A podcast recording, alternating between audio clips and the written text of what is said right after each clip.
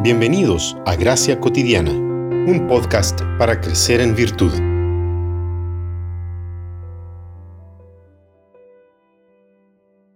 Aun cuando estábamos muertos en nuestros delitos, nos dio vida juntamente con Cristo. Por gracia, ustedes han sido salvados. Efesios 2:5 Efesios 2 es uno de los pasajes de la Escritura donde la doctrina de la gracia brilla grandiosamente. Pablo escribe a la iglesia de Éfeso después de haber ministrado en ese lugar por cerca de tres años. En el libro de Hechos vemos que Pablo se dedicó profundamente a predicar la palabra de Dios a ellos.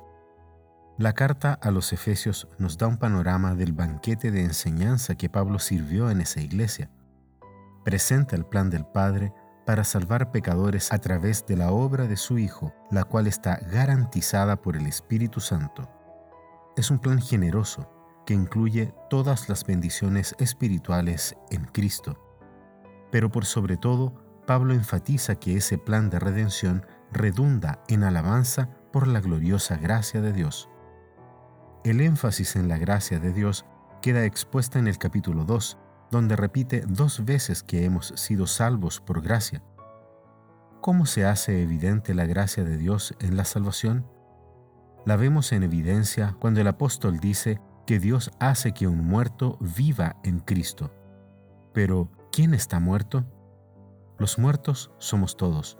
Pablo incluye a los efesios y a sus compañeros judíos. Estamos muertos en nuestros pecados y delitos. En Adán estamos todos condenados a nacer muertos espiritualmente. Eso me incluye a mí y a ti.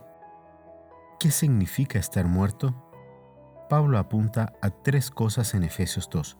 Primero, significa que estamos bajo condenación. Dios le dijo a Adán que el castigo por el pecado era la muerte. Al violar la ley de Dios, somos culpables delante del Señor y responderemos ante su justicia. Segundo, estar muertos significa que estábamos bajo un yugo. Servíamos a tres señores, el mundo, la carne con sus pasiones y al diablo, que obra en los hijos de la desobediencia. Tercero, estar muerto significa que estamos bajo la ira. Éramos por naturaleza hijos de la ira al igual que el resto de la humanidad. Lejos de Cristo estamos muertos. Solo por la gracia él quiso acercarse a nosotros y darle vida a todo aquel que cree en esta verdad y no en otra.